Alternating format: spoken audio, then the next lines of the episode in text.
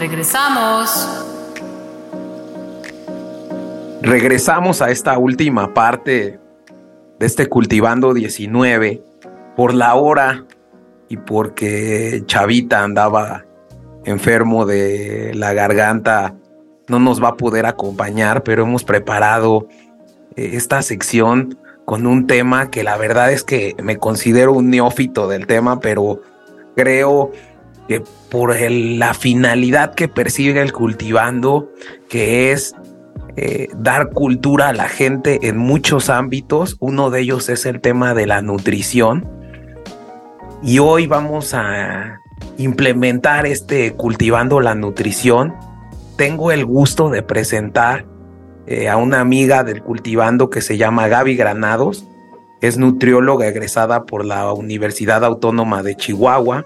Tiene una maestría en seguridad alimentaria por la Universidad de México, diplomado en, micronutrición y suplementación por el Colegio Mexicano de Nutrición y es experta en, en, nutrición geriátrica. Entonces, bienvenida al Cultivando, Gaby. Qué gusto tenerte aquí y qué gusto el tema que vamos a tratar. La verdad estoy muy contento. Qué gusto que me invitaron, de verdad que a mí me encanta hablar, entonces si puede ser grabado todavía mejor.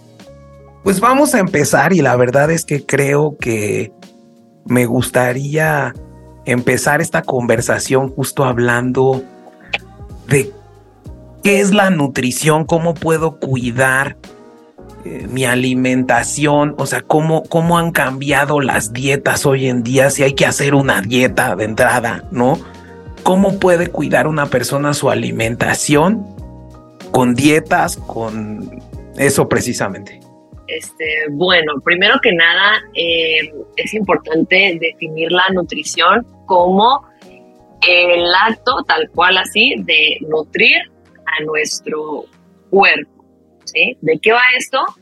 De qué tantos nutrientes y micronutrientes, vitaminas, minerales, todo eso, es capaz nuestro cuerpo de absorber y por ende eh, metabolizar y utilizar. ¿Cómo sé que lo utilizo? Pues asegurándome de que las funciones de mi cuerpo se hagan correctamente. Desde parpadear, pensar, este, caminar, que eso ya me está diciendo que soy una persona que está bien nutrida, ¿no? Eh, la nutrición, pues vamos a decir que es, un, un, algo que pues sí se puso de moda eh, en los últimos años, pero durísimo, qué bárbaros, que a veces sacan dietas de abajo de la piedra, ya sabes, el, el agüita con limón en, ayunas, pero eh, es algo que se ha ido tergiversando en muchas ocasiones de, de mala manera, vaya, pues por toda esta cultura de dietas que, nos ha ido envolviendo poco a poco. Y esta, este, pues este, este salutismo, ¿no? Que va en, en contra de el autocuidado real. Y es justo esta presión social de todo el tiempo de, de ser saludable, este, ser fit, ser una persona que hace ejercicio. O sea, todo eso es como un bombardeo de verdad impresionante en todos lados. O sea, de verdad en todos lados. Desde cuando vas a comprar el pan bimbo o el cereal special cake, que puedo decir marca así. Sí, sí, sí, sí, sí, adelante, adelante. Ah, bueno, perfecto. Este, desde que vas a comprar el pan bimbo silhouette no sé qué y que ya te están poniendo la imagen de la chica con la cintura y una cinta métrica.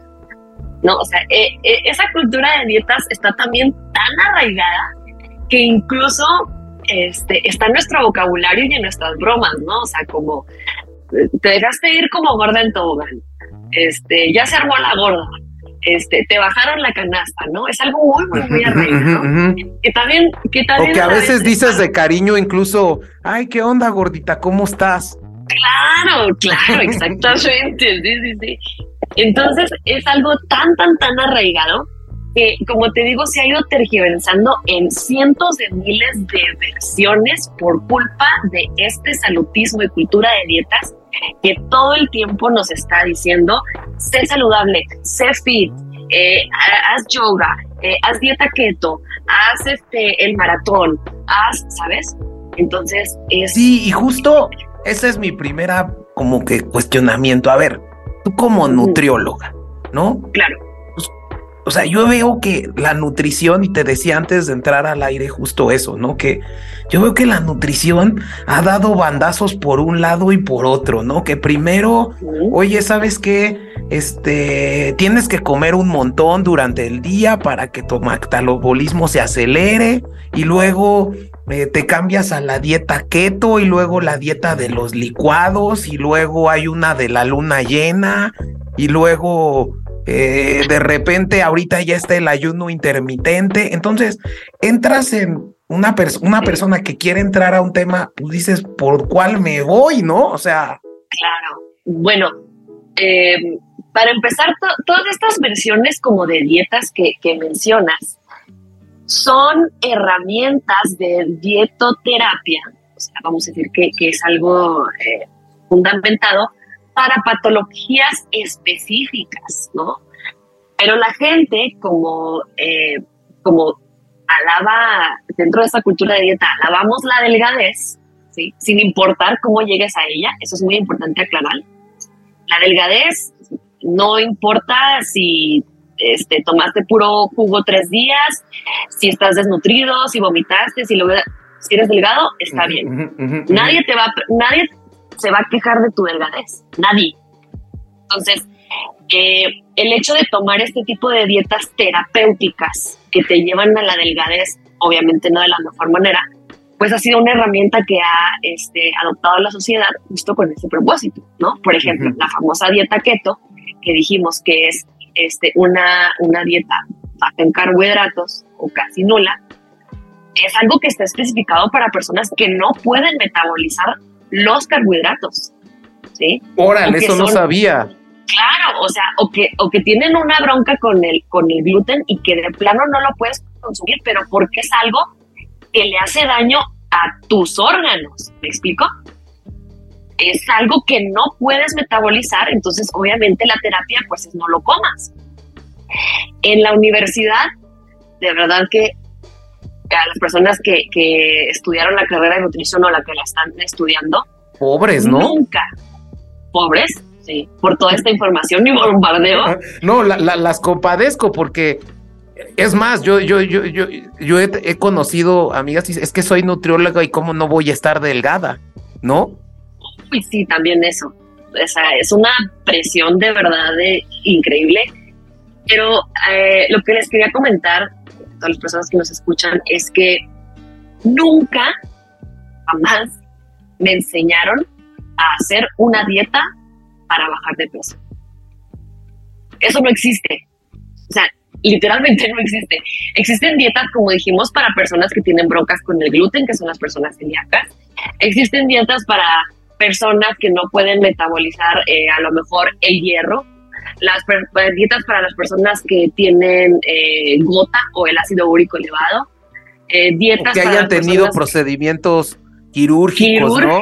que requieran una dieta astringente, por ejemplo. Específica, exactamente. Pero nunca jamás me dijeron, oigan, alumnos, ¿cómo están? Hoy les vamos a enseñar a hacer una dieta para bajar de peso. No. Eso según la anatomía y la fisiología y la histología, es algo antinatural. Ok. Así. Es algo antinatural. Es algo que te lleva a estar eh, viviendo con cargas bajas de energía y a someter a tu cuerpo a un estrés innecesario. Ok. Exactamente. Entonces, eh, cuando la gente que está tan inmersa en este salutismo, cultura de dieta y, que alaban la delgadez constantemente, em, obviamente se da cuenta de que por medio de esas dietas terapéuticas o la dietoterapia se llega a bajar de peso por obvias razones, porque tienes que excluir alimentos que te envenenan literalmente, pues obviamente también el cuerpo responde y claro que empiezas a bajar de peso. Claro. ¿sí? Pero bueno, ya dentro de, vamos a suponer un, caso clínico específico, bueno, estás bajando de peso, pero ¿sabes qué? Te tengo que suplementar con esto, con esto, con esto, con esto, con esto. ¿Para qué? Para que sigas funcionando bien. No solamente para que te veas delgado. Entonces, la recomendación de aquí es no hagan una dieta sin alguien que supervite ese, ese tipo de dieta, ¿no? Exacto. A no ser que tengas una alergia o una intolerancia alimentaria, ahí sí vamos a ver qué podemos hacer con tu alimentación. ¿Para qué? Para que mejores tus procesos metabólicos. Y hasta ahí, ¿sí? Hasta ahí es más que suficiente. Este, luego sí como que se trauman un poquito porque les digo que, soy este nutrióloga antidietas, pero, pero pues sí es eso, no es como el, choque de cómo que no haces dietas, una, una dieta para bajar de peso, una dieta para quién sabe qué, para qué sé qué, o sea, no, no, no, las dietas no son para eso. Oye Gaby, ¿y qué opinas del ayuno intermitente que ahorita está tan de moda? Porque ahorita creo que eh, yo leí en su momento que justo e, e, eso fue lo que me dio un poco de, foco en este tema, porque eh, como te decía antes, decía, no, es que hay que comer para acelerar el metabolismo y ahora eh, cambian de un bandazo de un día a otro los nutriólogos y dicen, no, ¿qué crees? Que ahora necesitas mínimo 16 horas de ayuno, ¿no? Claro. Y, y, ahora, pues, ¿sabes qué? Este, pues aguántate el hambre de la noche a las 7 de la noche hasta la comida y te puedes aguantar con té, que y, yo me ponía a buscar y, dicen, bueno, algunas teorías de estos nutriólogos dicen, no, es que, ¿qué crees? Que como el hombre era cazador, ¿no? Eh, naturalmente, pues eh, se quedaba por tiempos amplios eh, sin comida, entonces está acostumbrado a eso, entonces justo el ayuno es para acabar para que tu cuerpo, digamos, literal te coma a ti mismo y entonces puedas bajar de peso. ¿Qué opinas de eso? Ok, bueno, el ayuno intermitente es una, este, eh, es algo que para empezar no recomiendo porque también al final del día es una, es una estrategia de dietoterapia que también está indicado para ciertas personas. Ahora, este, justo eso que decías de que es que acelera el metabolismo o lo desacelera, todo eso, bla, bla, bla. A ver, eh, si tú ya necesitas 2.000 calorías al día, no importa a qué hora te las comas. Tú tienes que comer 2.000 calorías y no importa si te comes en dos sentadas 1.000 y 1.000 o en cuatro sentadas 500, 500, 500, 500. O sea, eso no tiene nadísima, nadísima que ver. O sea, entonces es total. Creo que es importante decir esto, ¿no? No hay una dieta general no existe. Hay camisas a la medida para la gente. Digamos, yo tengo por eso que ir con un especialista para que me haga una camisa a la medida por mi complexión, por todo, por, por, por cómo estoy incluso educado. Claro. O sea, aquí realmente este, lo que hay que ver siempre, siempre, siempre es, este, pues ahora sí que cómo estás por dentro. Y por dentro no me refiero ni siquiera a cuánto hay de grasa, cuánto hay de músculo, no. ¿Cómo andas de la glucosa? ¿Cómo está funcionando tu riñón? Eh, si estás metabolizando chido todo en el hígado. Eso realmente es ver cómo está, este, vamos a decir, tu cuerpo, ¿no? ¿En, qué estado está? La salud está integrada por miles, miles y miles, miles de cosas. Eh, que es este todo... Eh, eh, ambiente en el cual estamos sometidos todos por individual. Por eso, como dijimos, no hay una sola camiseta que nos quede a todos o no hay una sola métrica incluso que nos pueda medir a todos. Em, Entonces, va y todo el tema ese de los licuados milagrosos, va y todo. No, no, no, no, la verdad es que este a veces de verdad que me dicen cada cosa, que me hice un té de gordolobo con limón y quién sabe qué. Sabía horrible, pero este era para mi ayuno. Y yo, de ¿por qué te tomas algo que sabe horrible para empezar, no? Creo que yo lo más eh, raro que vi alguna vez, y me acuerdo que era una sopa de cebolla que se comían en la noche y que se la pasaban comiendo esa sopa de cebolla. Y... Sí, no, no, no. Hay unas dietas que, híjole, qué bárbaro, que no sé de dónde las sacarán, pero eh, aquí el punto es eh, justamente evaluar cómo, cómo estamos funcionando y también qué factores de nuestra vida cotidiana impactan realmente, porque mucha gente, como dijimos, dentro de esta cultura de salutismo, es como de, es que baja de peso por tu salud. No, a ver, si es por salud, duerme bien, no tomes alcohol, no fumes, mantente en movimiento, ¿sí? Todo eso, bájale al estrés, ve a terapia, eso es tener salud. Claro. No, no solamente dejar de comerte las galletas. Totalmente, totalmente. por salud, entre comillas, para las personas que nos están escuchando. Este, esto de, híjole, lo hago por tu salud, te lo digo por tu salud, es algo que a mí de veras, híjole, me, así del, del, cuerito, así del, del, uy, no sé qué me da. Pero mm. justo yo creo que eh, en este punto entramos a este tema que realmente cuando me lo platicaste antes de, de tener esta charla del cultivando, me puse a estudiarlo y creo que es una cosa padrísima el tema de la relación con la comida, ¿no? Claro. Y los factores que afectan a esa relación con la comida, porque creo que hace todo el sentido, ¿no? Justo yo leía que hay tres factores, que es la cultura, el entorno y la genética, ¿no? Y entonces justo a mí me gustaría adentrarnos en cada uno de estos, ¿no? Este, y ver cómo podemos mejorar vía este esquema como de relación con la comida y tener un entorno nutricional, porque creo que más bien el tema no es restringirte, sino adaptarte por lo que yo leí, ¿no? Exactamente. Eh, todo esto nos lleva a un concepto muy sencillo que es este, la alimentación intuitiva y también justo por eso es que decido hacer esta maestría en seguridad alimentaria. Eh, esto em, nos lleva también a lo que es, como dijiste, la adaptación no, imagínate que existiera una misma dieta para todos, obviamente una persona que está en Timbuktu no la va a poder hacer aquí en México. Y si esta persona mexicana estuviera en Timbuktu, allá tampoco la podría hacer, sería prácticamente imposible. ¿Por qué? Por la disponibilidad de alimentos. Claro. Eso también nos lleva también al tema socioeconómico, ¿sí? Por ejemplo, la, segura, la seguridad alimentaria nos plantea esto, ¿no? O sea, al final del día, por ejemplo, la gente tiene mega satanizada la comida enlatada.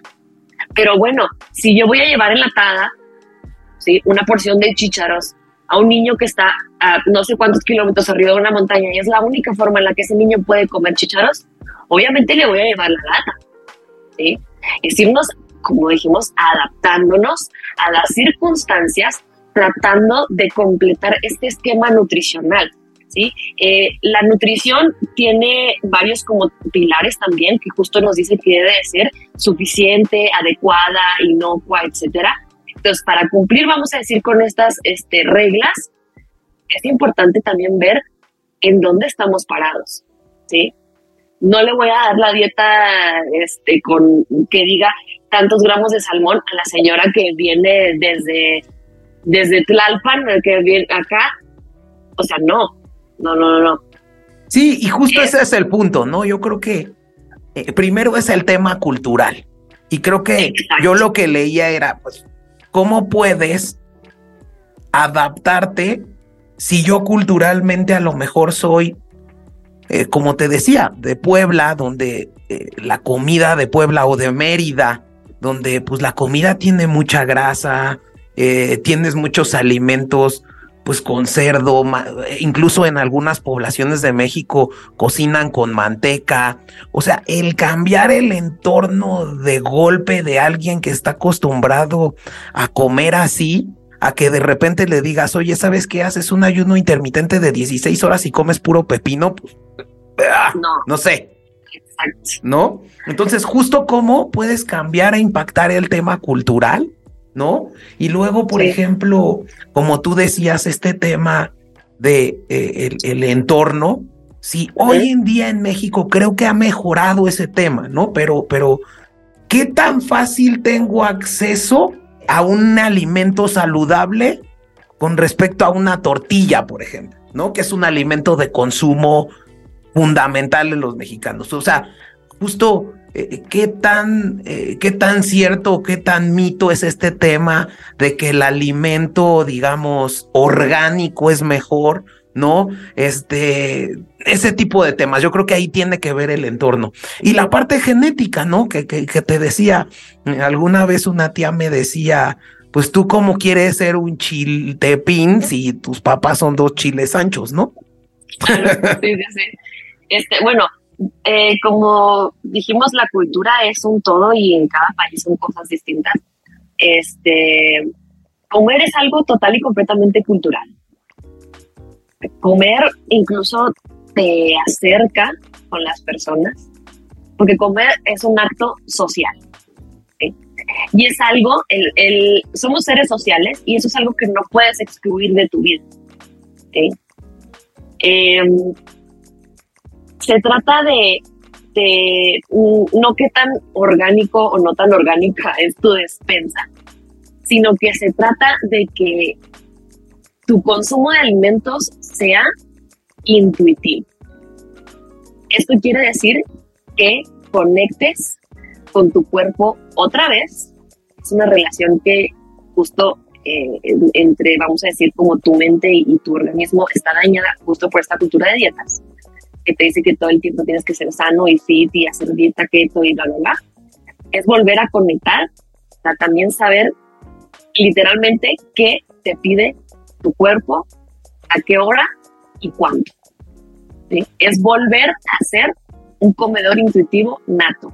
¿Por qué digo volver a ser? Porque todos fuimos comedores intuitivos natos cuando éramos niños. Todos, todos, todos. Y conforme vamos creciendo, por reglas familiares de que ya nada más dos tortillas, de ya no te sirvas más mole, así, por ese tipo de cosas, literalmente vamos perdiendo una conexión. O, por ejemplo, sí, justo, tienes toda la razón. O bien, ¿quién te impuso comer tres veces al día? Exacto. Algo así tan sencillo. Bueno, eso también obviamente tiene que ver con la cultura, porque también cada país tiene como tipo sus horas de comida. Aquí en México eso se estila, desayuno, comida y cena.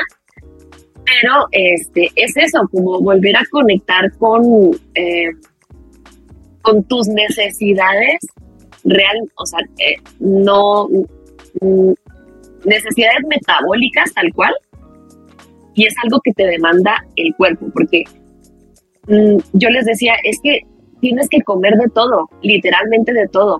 No existen alimentos malos y no existen alimentos buenos. Existen alimentos que son más nutritivos que otros y existen alimentos que son menos nutritivos que otros. No significa que unas papitas no tengan nutrientes. A lo mejor tienen menos que una ensalada, pero tienen nutrientes. Okay. No, no puedes catalogarlo como esta idea binaria horrible de que bueno o mal, bueno o mal a empezar eso ya aquí en tu cabeza juega horrible y te va desconectando con esta señal.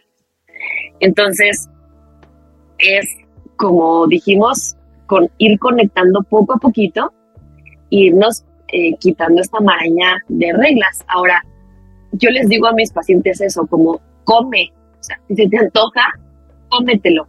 Y una vez eh, me dijeron como, es que si me das permiso, fíjate, desde ahí el me das permiso ya es algo horrible. O sea, como, ¿por qué yo tengo que dar permiso de comer algo? ¿va? Ah, no, y yo te voy a decir una cosa, a ver, yo, yo, yo, yo, yo he estado con nutriólogos y hasta les mandas mensaje, ¿no? De, oye, este, ¿puedo comer esto? Y hasta le tomas una foto. Sí, sí, sí, claro, claro, claro. Entonces, este, una vez me dijeron, es que si me das permiso, este, yo soy adicta al chocolate y voy a comer puros chocolates. Y fue como, pues, a ver, inténtalo. A ver, todo un día lo único que puedes comer es chocolate. A lo mejor lo haces el primer día, tal vez la mitad del segundo. Pero a lo mejor ya la mitad del segundo vas a decir como que ya no quiero chocolate. Como que quiero una sopita, como que quiero una rebanada de pan, pero ya no vas a querer chocolate. Es esta falsa idea que nos van sembrando de que te haces adicto a ciertos alimentos, pero la realidad es que no. La realidad es que la restricción es lo que nos genera estas falsas adicciones a los alimentos menos nutritivos o si lo ponemos en idea binaria, estos alimentos malos. Claro, tienes toda la razón. O sea, creo que sí, este tema, como que todo está restringido, ¿no? Porque engorda o hace daño, pues te genera deseo de tener esas cosas, ¿no? O sea, yo creo que Sí, coincido contigo. Y ese dicho tan horrible de, que es que la comida gorda, fíjate, es que la comida gorda es la más rica. Es que los antojitos mexicanos, lo más grasoso es lo más rico. Pues cómete el taco. O que Sí, sí, o sea, o que probablemente realmente el determinar, y esto se conecta mucho porque tenemos el cultivando la mente, pues el hecho de que tú estés comiendo despavoridamente tiene atrás un tema psicológico de depresión o de ansiedad, ¿no? Que entonces tienes que irte, digamos, a una parte primero psicológica, solucionar ese tema y luego empezar con este tema de la alimentación intuitiva, quiero entender. Sí, sí, es, es justo eso. De, de ahí va también los principios de la alimentación intuitiva, de detectar de dónde viene. Literalmente escarbarle y a lo mejor te acuerdas que a los cinco años tu abuelita te dijo que, que no podías comer chocolates porque ibas a engordar. Y es eso, o sea, es este miedo que por alguna razón desde chiquillos nos van sembrando, porque literal es un miedo a engordar. ¿Por qué? Por salud, entre comillas, volvemos a lo mismo. es, esta, es, esta, es este falso concepto de salud, el cual ha ido perpetuando de generación en generación y justo esto nos va generando reglas alimentarias, este, alimentos, vamos a decir, prohibidos o restringidos o que solamente son para ocasiones especiales o de fin de semana, por así decirlo. Y es eso, es, ir rompiendo, ir escarbando y darnos cuenta realmente de dónde viene y también cómo está impactando en tu, en tu día a día. Ahora, estar con estas restricciones alimentarias, pensando en ellas todo el tiempo, es pesadísimo. Imagínate todo el tiempo estar pensando como, quiero unas galletas, pero nada más puedo comer una, pero si guardo la otra porción para mañana, eh, bueno, puede ser en la mañana, pero después me desayuno, porque si no engordo, porque... ¡Qué horrible! ¡Qué horrible! Pero a ver, ¿cómo, cómo, ¿cómo llevar a cabo una alimentación intuitiva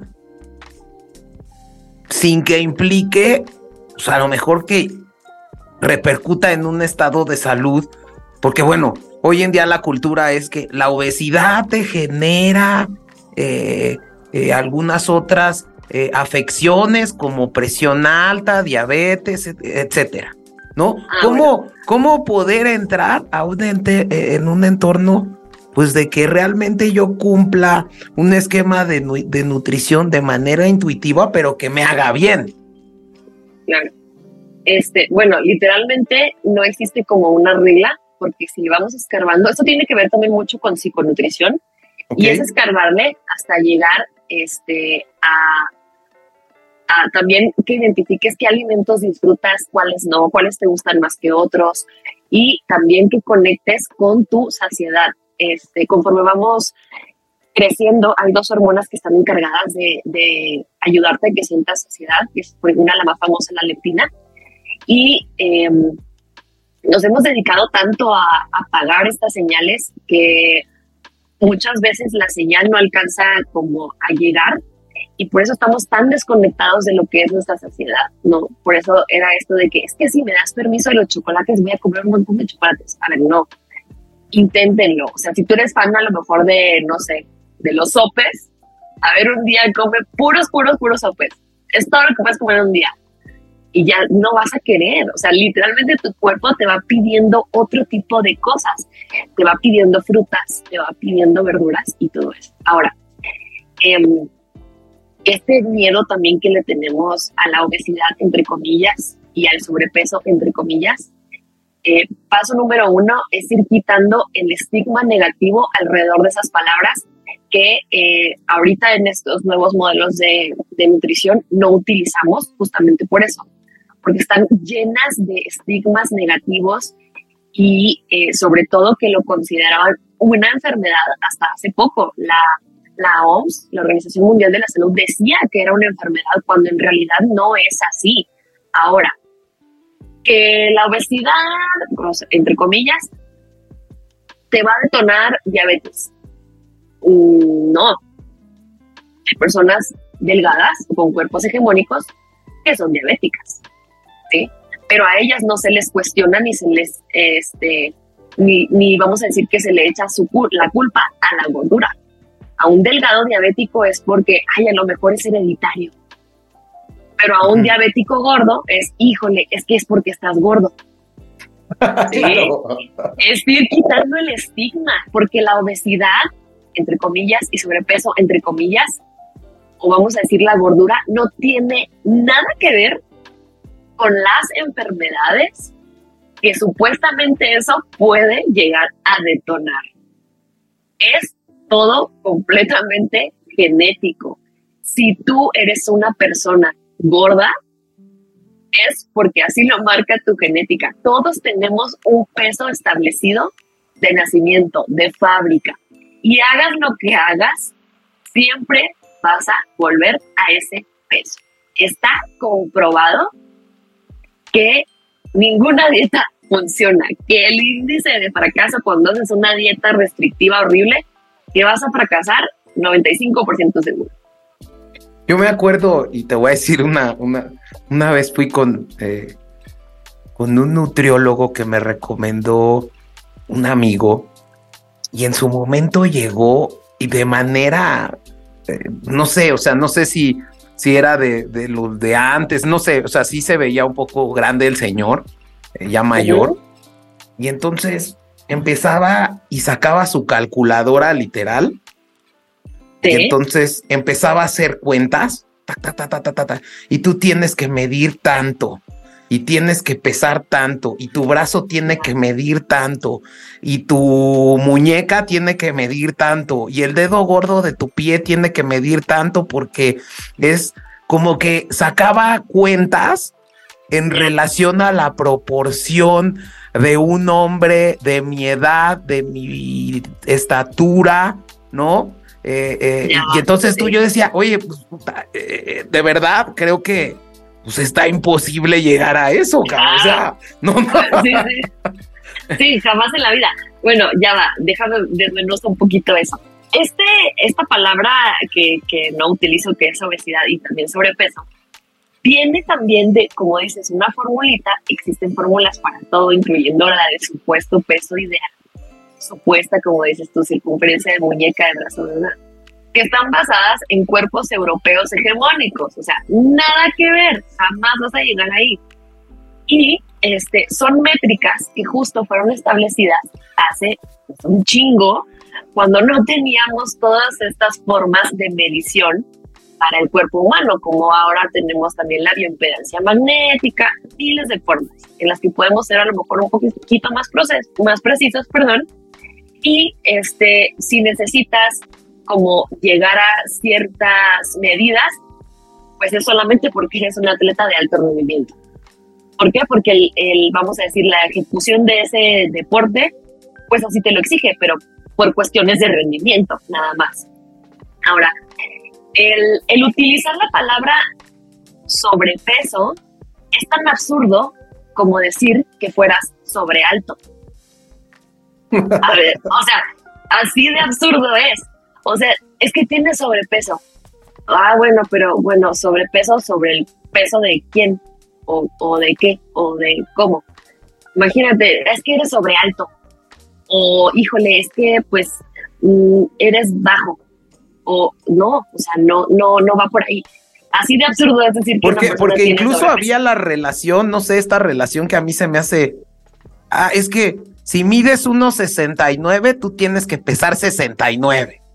Claro, sí, sí, sí, terrible, nada que ver, nada que ver. Pero te digo, eran métricas que se usaban hace muchísimo, o sea, incluso el índice de masa corporal que nos da estas, estas métricas o estos conceptos de, es que ya estás en, el grado de obesidad, en el grado de sobrepeso. Es una relación que únicamente se hace entre tu peso neto y tu estatura. ¿sí? Es muy sencillo, todo el mundo lo puede sacar ahorita en este momento. La unidad es kilogramos sobre metro cuadrado te va a salir desde un 18, 17, bla, bla, hasta 30, por ejemplo, ¿no? Que supuestamente eso ya es una Entonces, son métricas también tan antiguas, tan absurdas de usar ahorita, que, por ejemplo, para poner un, un ejemplo sobre la mesa, ese tipo de métricas o esa fórmula la utilizaban durante la Segunda Guerra Mundial, pero para ver si ese soldado iba a tener, vamos a decir, el peso necesario para cargar su armamento. para ver si ese soldado iba a ser capaz de cargar kilómetros y kilómetros y kilómetros esa mochila con su sleeping, sus provisiones, su arma, su casco, su, ¿sabes? O sea, cuando en la vida eso actualmente va a ser algo aplicable. A menos que hagas un Esparta, o algo así, ¿no? Exacto, a menos de que seas espartano, órale.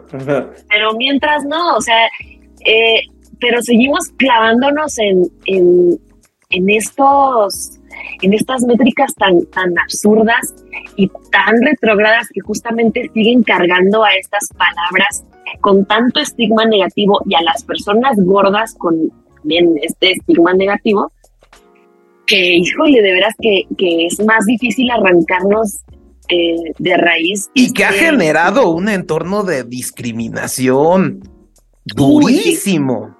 Durísimo. Y entramos a este tercer bloque de la plática, que eh, es la gordofobia, ¿no? Eh, que ha generado un tema muy duro, ¿no? Porque pues realmente incluso en trabajos, en, o sea, en entornos sociales y culturales. O sea, la otra vez eh, platicaba con una amiga y me decía, oye, es que fui a Miami y, híjole, me sentí hasta mal. ¿No? Entonces, el entorno, digamos, como que genera este esquema de discriminación. ¿Qué opinas de eso, Gaby? Bueno, la gordofobia como tal es un sistema que este, justo sí discrimina y juzga a las personas con cuerpos gordos.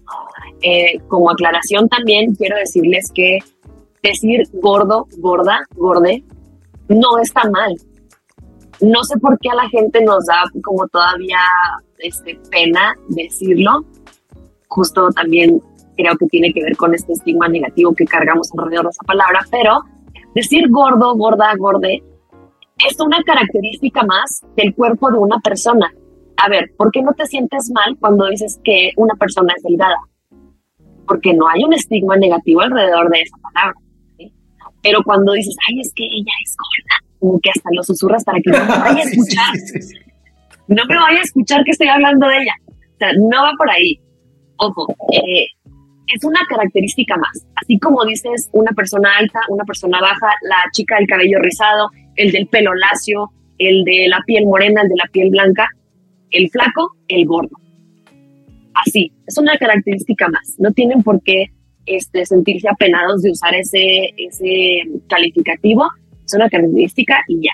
Bueno, eh, como decíamos, la gordofobia es un sistema que, em, que discrimina, que reprime, o porque es un, es un este, sistema político y social, a las personas gordas solamente por el hecho de ser gordas o de tener, como dicen en otras, este, en otros idiomas, un cuerpo grande. Estas personas, pues obviamente, nacieron con cuerpos grandes. No es como que tú digas al nacer, imagínate, qué sencillo sería, pues yo no quiero tener un cuerpo grande. Si me van a estar chingando toda la vida con eso, pues mejor prefiero ser una persona delgada con un cuerpo hegemónico, claro. Y eso es lo que ha generado incluso desórdenes alimenticios, ¿no? Porque la bulimia, la anorexia viene de ese tema. Claro, claro. Entonces, son estas prácticas, discursos y acciones que marginan, estereotipan, juzgan y rechazan a este grupo de personas con cuerpos grandes o, personas gordas, ¿no? Eh, pero me van a decir, ay, no, es que yo no le digo nada a las personas gordas, que cada quien, yo nunca les he hecho nada. A ver, tan sencillo como que en los aviones no hay asientos para que quepa una persona gorda. No existen. O en los cines. En los cines no hay sillas, a lo mejor para todos, para que todos los tipos de cuerpo quepan, ¿sí? O sea, ese tipo de cosas. No hay tallas de ropa. No hay tallas. O sea, sí, en Estados Unidos te tienes que ir a Big Antol. Exacto. ¿Por qué? ¿Por qué no puedo ir a Sara a comprar una talla 3XL? Porque para empezar ni las hacen. Ya desde ahí comienza la discriminación de cómo por qué tengo que hacer este ropa para personas gordas. Y ahora, mucho de este discurso va este o, nos atacan mucho como es que estás promoviendo la obesidad. A ver, no. No, no, no, no. Yo lo que estoy promoviendo es que no discrimines a ningún cuerpo. ¿A ti qué te importa? Hay personas con cuerpos gordos que son de verdad con unos estudios de laboratorio impecables, de verdad impecables. La glucosa en donde debe de ir, son eh, los triglicéridos, son personas que se mueven diariamente, son personas que duermen bien, que le bajaron al estrés, son felices, pero solamente por el simple hecho de tener un cuerpo gordo, por ende tú ya intuyes que tiene malos hábitos, sin conocer a la persona. Así, nada más por verla. Claro. Sí. Es que justo yo creo que este estigma negativo del cuerpo gordo viene por ese estereotipo de la belleza igual a la delgadez. Exacto. ¿No? Entonces, ¿cómo, cómo rompes con eso? A mí me parece, ¿cómo, ¿cómo generas una cultura que rompa con el estereotipo del gordito, como pues igual a feo. Claro, ándale, eso también. Incluso también a las villanas de Disney es la gorda. Úrsula, es gorda. Úrsula es gorda. La mala siempre es la gorda. ¿Por qué? Porque por, por ya consecuencia, si es gorda, es fea. Y si es fea, seguramente es mala. Y si es mala, seguramente es la bruja del cuento. Claro, claro, totalmente es ir quitando este estigma y es acostumbrarnos a normalizar que hay cuerpos de todos los tamaños y colores. De verdad, esto no lo vamos a ir quitando cuando dejemos de consumir contenido que alaba a la delgadez. Cuando tú dejes de seguir esa cuenta fit que todo el tiempo te dice que solo hay que desayunar manzanas, cuando tú dejes de seguir a ese entrenador loco que si te dice que si no haces 500 lagartijas diarias no eres nadie, vas a empezar a cambiar tu mentalidad. Cuando empieces a aceptar que hay cuerpos diferentes en continentes y en países diferentes, así como los cientos de colores de piel que existen, te lo juro que te vas a liberar. Y además vas a encontrar esa paz contigo mismo. ¿Por qué? Porque vas a lograr aceptar a tu cuerpo y quererte más. Justo ese es el punto y a mí me gustaría, no sé, como que rescatar de la plática, si bien estamos hablando de esto, para nada se, o sea, la idea es promover un mejor estilo de vida, que tu alimentación sea intuitiva y me gustaría este punto como que, que si me, me ayudaras a una persona que hay muchos eh, aquí oyentes que nos escuchan, que no tienen nada, o sea, nada relacionado con el entorno nutricional y quieren mejorar su estilo de vida, ¿qué les recomendarías hacer, Gaby? Bueno, eh, justamente la alimentación intuitiva tiene, vamos a decir que 10 principios o 10 pilares en los cuales nos podemos basar, justo para ir rescatando esto poco a poquito y, este, pues, justo ir... Eh, mejorando nuestra salud por medio, dijimos, de cientos de cosas que influyen en ellas, como lo pueden ser nuestros hábitos, desde cómo duermes, qué tan estresado estás, este, si te mantienes en movimiento, todo eso, ¿no?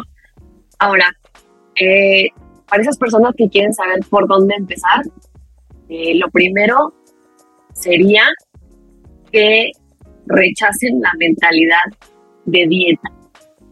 Eh, como dijimos, la, cultura de dieta es este sistema que, que, admira la delgadez y justo incluso también entramos como hasta en temas de doble moral, ¿no? Y, y aquí el ejercicio sería es eh, identificar, o sea, preguntarnos a nosotros mismos qué reglas usas como forma de control alrededor de tu alimentación. ¿Cómo? ¿Qué, qué reglas alimentarias, ¿sí? ¿Qué, acciones tomas al momento de elegir tus alimentos? Por ejemplo. Por ejemplo, yo como forma de control hacia mi alimentación, elijo comprar eh, solo en mi despensa frutas y verduras. Y no compro dulces, ¿no? Así. Ajá, sería una forma de control, exactamente. ¿Sí? Eh, ¿Y por qué? Porque para mí es una regla.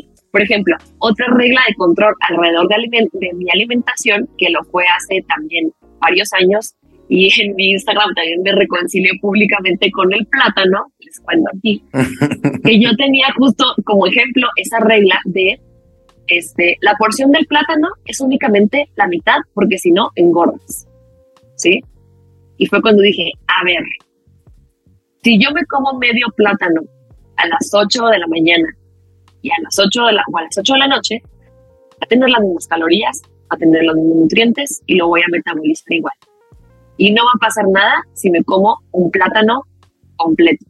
Yo utilizaba esa regla de control para, según yo, mantener mi peso ideal, únicamente comiéndome la mitad. No tienes idea de cuántas mitades de plátano tiré a la basura. De verdad. Estaba tirando comida a la basura por una regla estúpida de control que yo tenía sobre mi alimentación. Y por ende, para controlar mi cuerpo. Las personas que este, todavía estamos en proceso de recuperación activa de un trastorno de la conducta alimentaria, tendemos a eso. Como no podemos controlar otros aspectos de nuestras vidas, lo más sencillo es controlarnos con la comida. Ahí es donde se ve como eh, reflejado, ¿no? Como esta, este trastorno de, de, control. Entonces, la, número dos son esas reglas. Detectar qué reglas tengo que me restringen el, la ingesta de alimentos, ¿no? ¿Qué otro? Y qué sería, preguntarnos, ¿qué sería diferente para ti si decidieras que tu cuerpo no es un problema?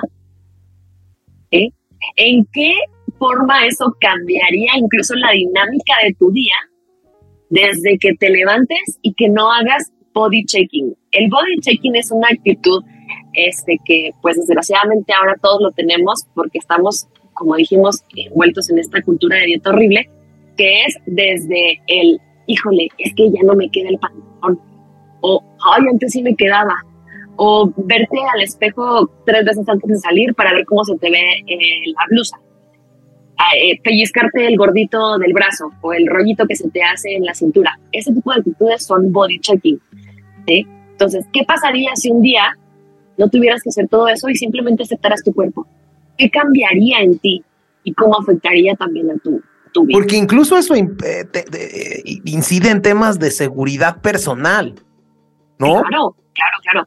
Es un detonante durísimo este tipo de actitudes y, o sea, sí son, son, eso te triguería, pero duro, o sea, de verdad duro, duro, duro, que justamente puede detonar en algo muy, muy horrible que cada vez es más común, que como dijimos son los trastornos de la conducta alimentaria que ya si quieres después entramos como un poquito más en, ese tema en específico, pero pues eso es lo primero que tendríamos que hacer, detectar esas reglas que rigen el cómo nos alimentamos. Una vez que detectes esas reglas, desde que, híjole, pues es que yo nada más me como dos tortillas, ok, ya tengo esa regla escrita. Ahora es, ¿de dónde viene? ¿Quién me dijo? ¿Dónde lo leí? ¿Quién lo dictó? ¿Quién lo normó? ¿Y por qué yo decido adoptar esta regla y llevarla a cabo. No, eh, eh, perfecto. O sea, sí creo que eh, es un tema bien interesante. Este tema de, del establecimiento de reglas, creo que todo mundo las tenemos, ¿no? O sea, como que, oye, fíjate que ponle calderel, porque no le pongas azúcar, por ejemplo, ¿no? o ahorita la stevia, ¿no? Claro. Este, eh, ¿sabes qué? No consumas miel porque es muy dulce y te puede dar diabetes. O eh, eh, todo es este quema de reglas, pero ¿cómo darme cuenta qué necesito y que me nutra? Eso es como una de las mis preguntas torales. Ok, este, así de darte cuenta tal cual de qué necesitas, tendrías que hacerte una química sanguínea, estudios de sangre, para que ahí te des cuenta, ¿sí? Ahí literalmente va a decir, oye, ¿sabes qué? Tus niveles de sodio andan así, andas así de magnesio, este, de cloro también andas así, de potasio, tal, tal, tal, tal. Ahí es donde te vas a dar cuenta, si quisieras, este, no sé, suplementarte con cosas específicas, de qué te hace falta, ¿sí? Pero como te decía, estamos tan, tan, tan desconectados en nuestros cuerpos que literalmente tu cuerpo te dice qué es lo que necesitas. Un ejemplo este, clásico, eh, bueno, eh, aplicado en mí también. Yo empecé a comer, a comerme, vamos a decir, el plátano completo, la fruta completa, porque eh, yo hacía antes mucho de danza, ¿no? Gimnasia rítmica y eso. Pero llegó un punto en el que de veras me atacaban unos calambres durísimos en la noche que yo de verdad me despertaba gritando del dolor. Imagínate, ¿y tu regla era medio plátano? Ah, exacto, o sea, ¿sabes? Entonces, ya era por ahí, o sea, de que realmente mi cuerpo me estaba pidiendo a gritos, acábate ese plátano. También me acuerdo que se me antojaba durísimo el jitomate, que también es una este, verdura muy alta en potasio también las espinacas, pero yo recuerdo que era algo que literalmente se me antojaba. O sea, era algo que, yo pedía y que me servía al momento de, hacer una comida. A lo mejor, obviamente, me hacía mi ensalada, pero pues yo le ponía más jitomate. ¿Por qué? Porque, pues, no sé, o sea, algo me decía que más jitomate y ya. Entonces, si realmente quieres saber cómo está tu salud, evalúa tus hábitos, tu ciclo del sueño, evalúa qué tanto estrés hay en tu vida, que lo manejes con terapia o algo por el estilo. Evalúa qué tanto te estás moviendo y cuando digo un movimiento, me refiero a que hagas una actividad física que sea placentera. ¿sí? No necesariamente, ¿cuántas veces has escuchado que, que ay, me caga ir pero tengo que ir? Sí, sí, sí, sí, sí, sí, sí. O sea, tampoco va por ahí. Tiene que ser algo placentero y también tu cuerpo te dice cuánto. Así de fácil. No, o que te dicen, oye, tú pesas 90 eh, kilos y necesitas media hora de correr, ¿no? O sea, como que dices, oye, claro. tantito. Sí, a mí en lo personal me caga correr, o sea, no sé, ni siquiera soy buena para eso. Me esguincé dos veces por eso. ¿Por qué? Porque yo tenía esta creencia de que lo tenía que hacer, ¿sí? También por esto, por salud. Volvemos a lo mismo. Y cuando la realidad es que no, cuando yo disfrutaba muchísimo más ir a mi clase de danza y ya está. Y, Eso es mantener que, justo, Y que justo eh, hasta dónde es salud si ves cómo el ortopedista está lleno, ¿no? De gente runner, eh, eh, que pues realmente incluso no sabe correr bien y este, esta presión social de que, oye, pues que tienes que correr. O sea, ¿cómo es posible, no? O sea, para que tú, tú como estás gordito, necesitas hacer cardio. ¿No? Que también ese es un, híjole, que también es un tema que, eh, digo, ya platicaremos en algún eh, otro cultivando la nutrición, pero ya también es otro bandazo que se movieron los expertos, ¿no? No, es que para bajar de peso era el cardio y ahora ya dicen que las pesas también son para bajar de Entonces, justo eh, yo creo que ha entrado este choque de opiniones y opinionitis e interpretacionismo que hay entre distintos nutriólogos y expertos que te dicen, oye, ¿sabes qué?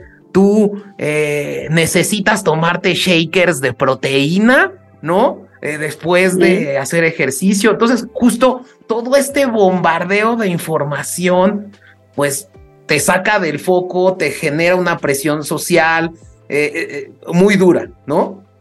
Sí, es reconciliarte con el movimiento y al final del día la cultura de dietas es un negociazo. O sea, de verdad que es un negociazo. Cuando recién se puso de moda el CrossFit, todos al CrossFit. Los gimnasios de CrossFit estaban a reventar. Se puso de moda, de moda el yoga, todos los estudios de yoga, hasta la madre.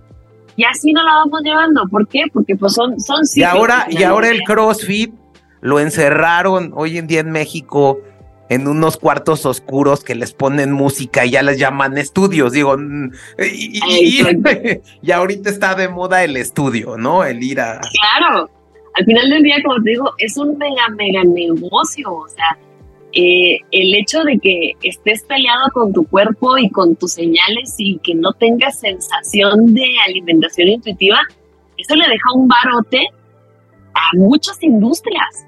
La cirugía bariátrica, esta cultura de movimiento enfermiza como todos los este, gimnasios, que no digo que ir al gimnasio esté mal para que no se vayan a atacar, soporten. No digo que está mal ir al gimnasio, pero al final del día te arrastra muchas veces este deseo enfermo de alcanzar la delgadez. Claro.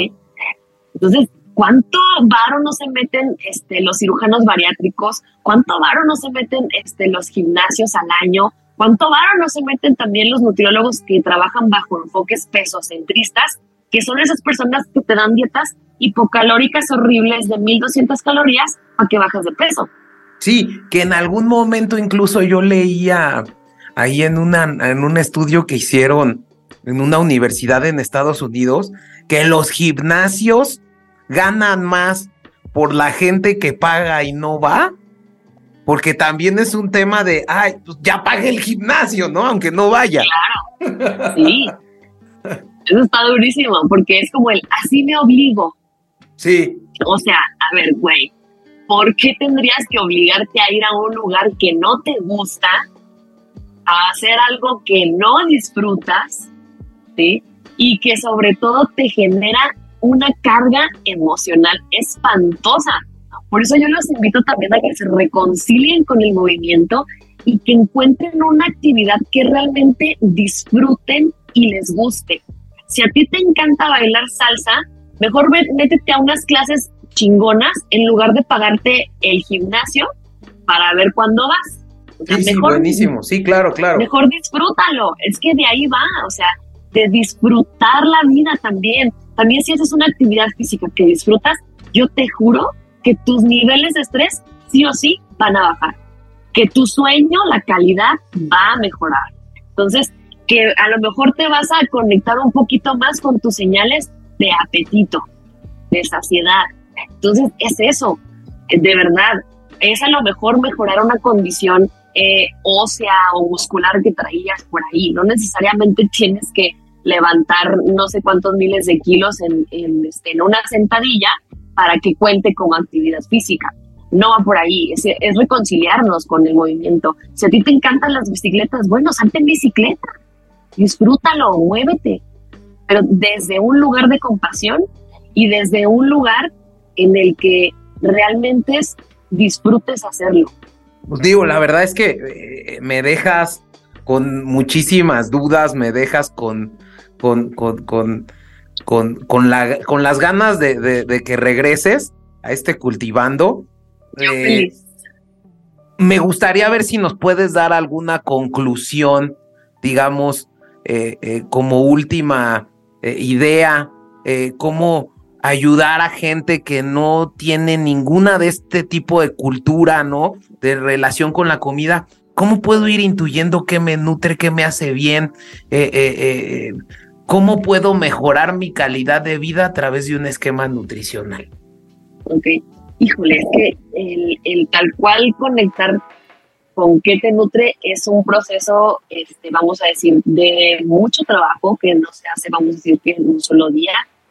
Eh, lo primero a lo que yo los invitaría es que no hagan dietas por el amor de Dios, no hagan dietas restrictivas, que la de la manzana, la luna, la keto, la de la comadre, la de... No, o sea, para empezar es eso, no restringir la alimentación y también el comer de manera intuitiva es irnos conectando poco a poco con nuestras sensaciones de saciedad. Es a lo mejor al principio sentarte sin distractores a la mesa y realmente saber decir, ok, ya estoy satisfecho, creo que no me voy a terminar esta enchilada o, ¿sabes qué?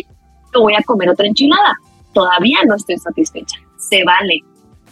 Vayan quitándose también esta como culpa horrible que está alrededor de del comer de más, entre comillas, y vayan quitándose también esta idea de que siempre hay que comer menos. No, hay que comer siempre lo suficiente. ¿Cuánto? Literalmente lo que tu cuerpo te diga. Todos tenemos, vamos a decir que un gasto energético basal, ¿sí? que es esta cantidad de calorías. Las calorías son energía, acuérdense, que necesitamos literalmente para trabajar, para que tú parpadees, para que tú camines, para que tú pienses todos los días. Si tú le das menos a tu cuerpo, no vas a pensar bien, no vas a tener energía para caminar y a veces ni siquiera para parpadear.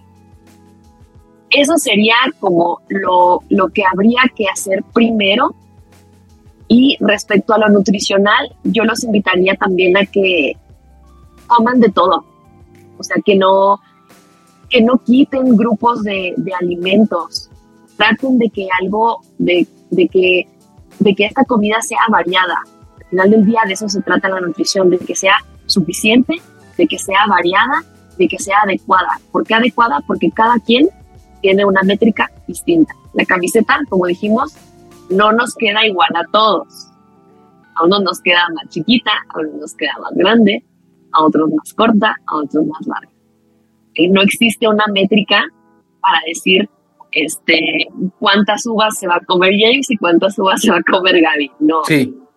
Creo que eso, eso me dejas eh, eh, con la idea de eh, muy clara de que la nutrición son camisas a la medida, ¿no? Lo que a ti te nutre a mí no me puede nutrir y al revés, ¿no? Eh, creo que eh, siempre tienes que estarte haciendo estudios para ver si estás conforme a los niveles adecuados, ¿no? Si quieres hacer una dieta, consulta a un especialista, ¿no? Por favor. Y que ese especialista, digamos, tú veas que te pide que te hagas unos estudios porque te tiene que adaptar a una dieta. No puedes decir que un especialista le da la misma dieta a mí y a mi amigo y a mi cuate. Creo que cada quien tiene que tener una dieta diferente. Eh, me quedo con el tema eh, de no es comer de más, sino comer lo que tu cuerpo necesita, ¿no? El moverse, el dormir bien y sobre todo que a lo mejor detrás de ese problema eh, de, alimentarte a lo mejor de, pura comida chatarra, pues no sabes si hay atrás un problema de ansiedad o de depresión y tienes que ir más atrás y buscar si existe ese tema. Pues eh, Gaby, te quiero agradecer muchísimo el que hayas estado en este cultivando, la verdad fue un placer tenerte. Te quiero hacer como a todos los ideólogos del cultivando eh, consultar dos cosas. Estamos en este año apoyando al podcasting y si tienes algún podcast en tema de nutrición que nos ayude como a que a darnos una guía de, este concepto de relación con la comida o algún podcast que a ti te guste. Y por otra parte, pues como esta es la última eh, parte del cultivando, también a nuestros ideólogos siempre les pedimos que nos eh, den una rola de su gusto musical, de lo que estén oyendo o relacionado con el tema eh, de las dietas, ¿no? O de algo así. Eh, yo te podría proponer cerdo de molotov, pero no sé. pero, pero bueno, en lo que tú quieras. y bueno, pues con eso cerraríamos el cultivando. Si, y si nos puedes dar tus datos, si te queremos consultar, este, dejamos tus datos de contacto. Sí. Este, bueno, primero yo los invitaría a que empezaran a seguir perfiles eh, con contenido, consumir contenido de personas con cuerpos diferentes. A mí me encanta el perfil de Ana Pau, que es este, en Instagram está como arroba acuerpada. También me encanta el perfil de Priscila Arias. Ella está como eh, la fachonista, F-A-T, chionista. Y bueno, mi podcast todavía está en proceso porque es algo que pues sí nos gustaría, como ya también ser un poquito más específica de lo que hablo. Y, es eso, vayan haciendo también una limpia de el contenido y las cuentas que consumen. De verdad que el hecho de que tú veas personas con cuerpos no hegemónicos en, en tus redes, ya desde ahí va a ir cambiando el chip. Hagan una limpia, púrguense, púrguense por el amor de Dios. Y este, mi Instagram está como arroba gordofóbica guion bajo en deconstrucción. Lo repito, arroba gordofóbica guion bajo en deconstrucción, porque al final eso creo que, que somos todos, somos gordofóbicos en deconstrucción.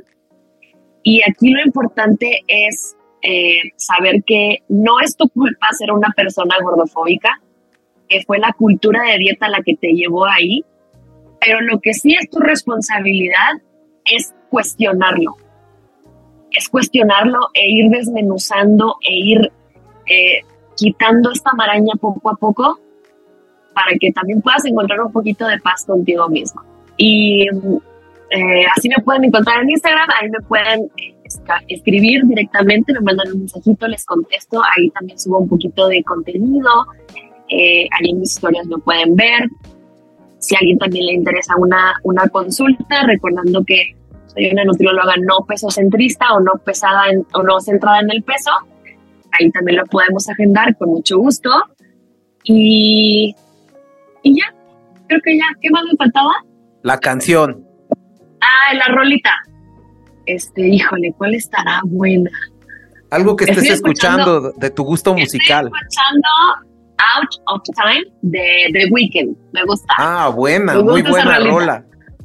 Out of Time de The Weeknd. Oye, y cuando ya saques tu, tu podcast, por favor, haznoslo saber para que lo posteemos aquí en el Cultivando. Claro, claro que sí. Esperemos que sea en un futuro este, cercano ya estoy trabajando un poquito más en eso y también eh, próximamente voy a volver a sacar la tercera edición de eh, un taller, curso padrísimo que tengo que es sobre nutrición menstrual, es para todas las personas menstruantes. Abarcamos temas de justamente nutrición y reconocimiento del ciclo para justamente mejorar nuestra salud de forma íntegra. Oye, pues a ver si te comprometo a regresar a este cultivando. Claro que sí, yo feliz, de verdad feliz, porque esto da para unas dos, tres, cuatro horas. Cuando quieran, de verdad, aquí yo feliz de, de estar con ustedes. Pues ella es Gaby Granados, especialista en nutrición. Me encantó el tema. Muchísimas gracias, Gaby. Y nos vamos con la rola de The Weeknd que propuso. Muchas gracias. Nos vemos en la siguiente semana. Chao.